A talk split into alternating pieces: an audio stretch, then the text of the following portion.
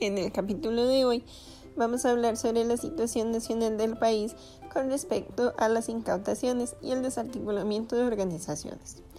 Como ya sabemos, la ley que se rige en Costa Rica para estos aspectos es la ley 8204, que es la ley sobre estupefacientes, sustancias psicotrópicas, drogas de uso no autorizado, actividades conexas, legitimación de capitales y financiamiento al terrorismo.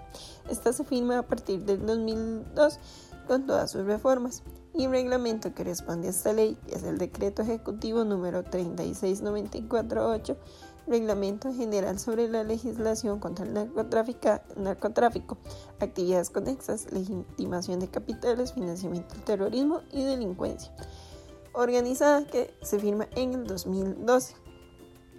Ahora, en términos de cultivos ilícitos, para el año 2009 se llevó a cabo la destrucción de 226 plantas de cannabis.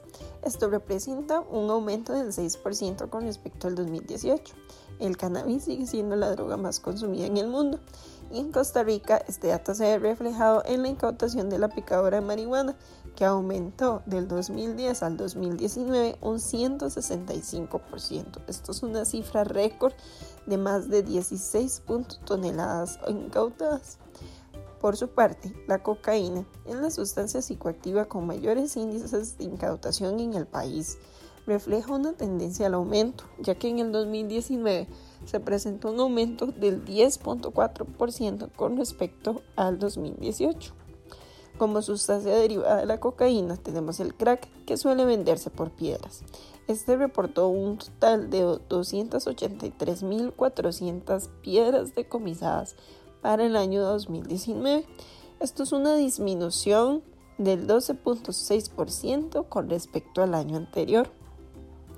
Con respecto a otras sustancias psicoactivas, tenemos el hachís, la heroína, el éxtasis, el LSD y ketamina.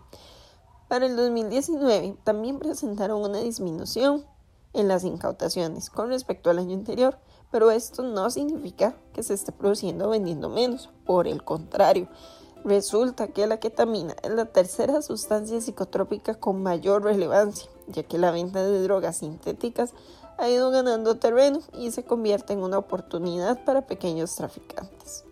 Hablando del impacto sobre organizaciones criminales, para el 2018 se desarticularon 144 organizaciones delictivas, mientras que ese número bajó en un 11.8% para el año 2019, con 127 desarticulaciones. Un dato importante de estas desarticulaciones que se dieron en el 2019 es que se registró un aumento de los casos de organizaciones no familiares.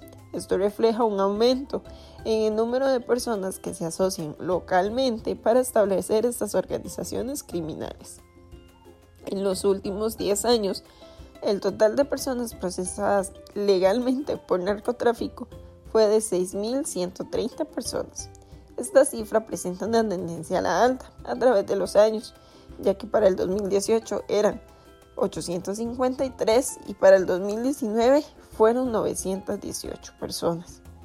Todas estas cifras, aumentos, incrementos, tendencias a la alta, evidencian que la situación con las sustancias psicoactivas es un mal que crece y se expande por todo nuestro país, ya que mayores incautaciones significan mayor presencia de estas sustancias en las calles, más cantidad de adolescentes y jóvenes expuestos y mayores peligros para la sociedad.